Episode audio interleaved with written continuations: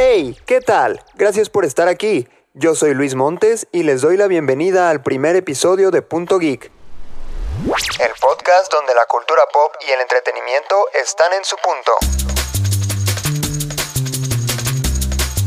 El día de hoy les platicaré sobre la fascinación que ha provocado el pequeño y adorable bebé Yoda en las redes sociales, las peticiones que ha recibido Donald Trump para prohibir los nuevos juegos de Pokémon Sword and Shield, el sorpresivo anuncio sobre la segunda temporada de Megalobox y lo polémica que ha resultado la nueva película de Sonic. Sí, ni siquiera se ha estrenado y ya está siendo criticada por todo el mundo. Quédate en Punto Geek y entérate de esto y mucho más. ¡Comenzamos! Televisión. ¿Ya vieron al pequeño bebé Yoda? Es tan adorable. Disney Plus llegó a Norteamérica y a los Países Bajos, y con eso el estreno de algunas de las producciones originales que Disney nos prometió, entre ellas The Mandalorian, serie que se desarrolla dentro del universo de Star Wars. Esta serie se volvió sensación rápidamente en Internet, más que por su historia, por la aparición de un personaje muy singular, un bebé de la misma especie que Yoda. Este personaje resultó ser tan llamativo que la gente en las redes sociales no ha dejado de hablar de él ni de hacer memes al respecto, porque hoy en día cualquier cosa se vuelve meme.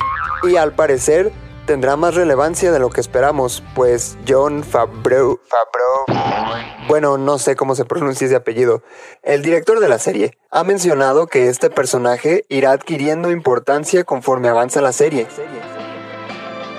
Anime.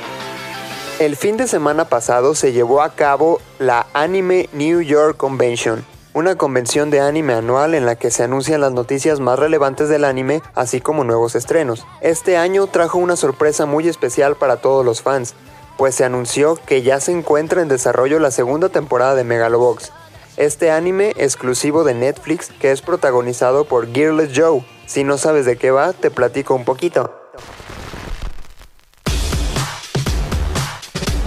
En el futuro, existe un deporte conocido como Megalobox, el cual es idéntico al box como lo conocemos, con la diferencia de que aquí se usan unos aparatos llamados Gears, que van adheridos a la espalda y brazos de los competidores y mejoran su rendimiento. El anime cuenta la historia de un joven sin pasado ni futuro que participa en peleas clandestinas para sobrevivir y sobre cómo se las arregla para participar en el torneo mundial de Megalobox, enfrentando a los mejores del mundo, pero con una peculiaridad sin un gear, lo que le hace ganar el apodo de Gearless Joe. Esta serie consiguió llamar la atención de público nuevo, así como tocar fibras sensibles en los veteranos dentro del mundo del anime, pues la animación de la serie tiene todo el estilo de la animación a la que estábamos acostumbrados en los años 90, cosa que debemos agradecer a la visión creativa del director Yu Moriyama, Tan es así que debo admitir que yo mismo creí que era una especie de remasterización de algún anime que me perdí cuando era niño. Ay Luis, ¿cómo crees que va a ser una serie noventera si apenas estrenó el año pasado? Ya sé, ya sé. Es solo que no había estado tan al pendiente de los estrenos de anime del año pasado como lo estoy ahora, perdón. En fin, por ahora lo único que sabemos es que la nueva temporada se situará 7 años después de los acontecimientos ocurridos en la primera temporada y veremos a un Gearless Joe más maduro, así como la introducción de nuevos personajes, entre ellos uno llamado Noma. Dicen las malas lenguas que el fandom de Pokémon es de los más tóxicos que hay. Y este argumento puede verse reforzado tras las críticas que ha recibido la última entrega del juego, pues desde hace tiempo se ha visto involucrado en polémicas, principalmente desde que se anunció que muchísimos de los Pokémon de las regiones pasadas no estarán incluidos en la nueva versión Sword and Shield. Esto definitivamente generó descontento en los fans de la saga, principalmente en un usuario identificado solamente como CR, cuya indignación fue tal que decidió enviarle una carta al mismísimo presidente de los Estados Unidos, Donald Trump, pidiéndole que prohíba la venta de Pokémon Sword and Shield en el país. De lo contrario, esto impactaría negativamente en el comercio. La carta que voy a leerles textualmente dice lo siguiente. Nosotros, el pueblo de Estados Unidos de América nos esforzamos para tener bienes y entretenimiento de calidad. Nosotros, el pueblo de Estados Unidos de América, queremos lo mejor para nuestros niños. Nosotros, el pueblo de Estados Unidos de América, queremos lo mejor en nuestras tiendas. Presidente Trump y Congreso. Los nuevos juegos de Pokémon de Game Freak y Nintendo están impactando negativamente en el mercado por decisiones cuestionables. Creemos que si se detiene la venta de estos juegos, llamaremos la atención de Game Freak y entonces tendremos algo de calidad. Si continúan vendiéndose, se establecerá un estándar malo en los mercados. Nosotros como fans de Pokémon y más importante, ciudadanos estadounidenses, creemos que esto viola nuestros derechos de mercado y necesitamos que se haga algo al respecto.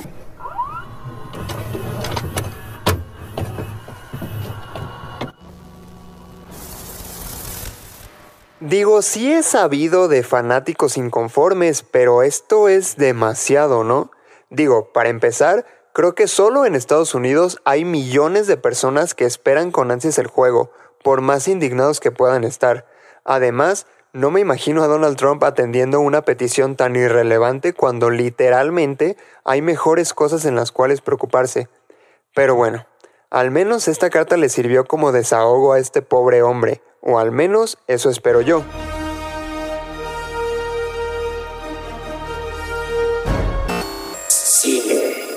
Y hablando de fans inconformes, ¿qué onda con las quejas hacia la película de Sonic? Ah, Sonic. Ese pequeño erizo azul que nos divirtió en nuestra infancia con sus entretenidos videojuegos. Ahora resulta que llegará a la pantalla grande el próximo 14 de febrero del 2020 con un live action protagonizado por Ben Schwartz y Jim Carrey. Si bien a todos nos sorprendió que Jim Carrey volviera a ponerse bajo los reflectores tras un largo periodo de inactividad, esta película no ha contado con el apoyo total de los fans. ¿La razón? Simple. El horroroso diseño inicial de Sonic. De por sí la noticia sobre un live action de este personaje no fue muy impactante que digamos. El primer vistazo al icono de Sega terminó por destruir las pocas expectativas que se tenían sobre la película y al contrario, lo único que Paramount Pictures consiguió fueron quejas. Quejas, quejas, quejas y más quejas. Después de tanta presión a la que se vieron sometidos, el estudio decidió darle gusto a los fans y lanzó un comunicado donde informaban que cambiarían el diseño de Sonic para que se viera más parecido a lo que estamos acostumbrados.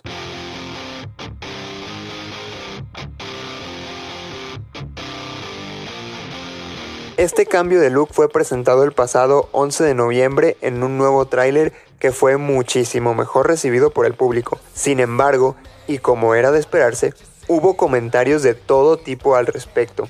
Unos decían que Paramount Pictures hizo un excelente trabajo con el rediseño del personaje y se sentían agradecidos por haber sido escuchados. Por otra parte, hay quien dice que este nuevo diseño ya estaba contemplado así desde un principio y que solo mostraron al Sonic adicto al crack en un inicio para generar polémica y lograr que más gente viera la película al mostrarles que los habían complacido modificando su apariencia. Sin embargo, esto fue desmentido por el mismo Tyson Heath, quien respondió en Twitter a un fan que argumentaba que solo había sido un truco publicitario, diciendo que las personas que creen que esto ha sido una conspiración hacen que su cabello de diseñador gráfico se caiga. A pesar de esto, sigue habiendo personas que están agradecidas y que creen que ha sido un truco. A fin de cuentas creo que nunca lo sabremos. ¿O ustedes qué opinan?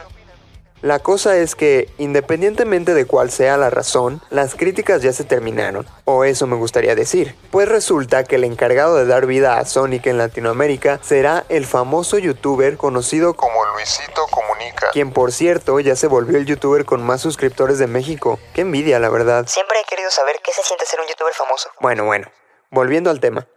Esto también ha generado descontento entre los fans, pues se sienten indignados al saber que quien dará vida a Sonic no es un actor de voz profesional, al grado de comenzar una petición en change.org para que Luisito sea sustituido por Yamil Atala, el actor que ha prestado su voz para interpretar a Sonic en otros proyectos como Sonic Underground y Ralph el Demoledor. Al respecto, Mario Castañeda, actor de doblaje famoso por interpretar a Goku y a Jim Carrey en la mayoría de sus personajes, dijo en una entrevista para Código Spaghetti que entendía perfectamente el descontento de los fans, pues están acostumbrados a escuchar a Sonic con la voz de Yamil Atala, quien por cierto sí se dedica profesionalmente al doblaje. Sin embargo, Mario no desacredita el trabajo que ha hecho Luisito, pues considera que, al menos en los trailers, lo ha hecho bien. También mencionó que esto podría responder a cuestiones de publicidad, pues Luisito acaba de superar los 23 millones de suscriptores en YouTube. A fin de cuentas, terminó diciendo que, así como el dueño del balón escogía a su equipo en los partidos de fútbol callejero, el creador de la película está en todo su derecho de elegir a quien se encargará del doblaje de personajes. Yo personalmente no tengo nada en contra de Luisito y pienso que el resultado puede ser favorable, pero en fin, ya veremos qué pasa. Pues bien, hemos llegado al final de este primer episodio de Punto Geek. Les informo que pueden mandarme sus sugerencias, comentarios, dudas, etc. a mis redes sociales.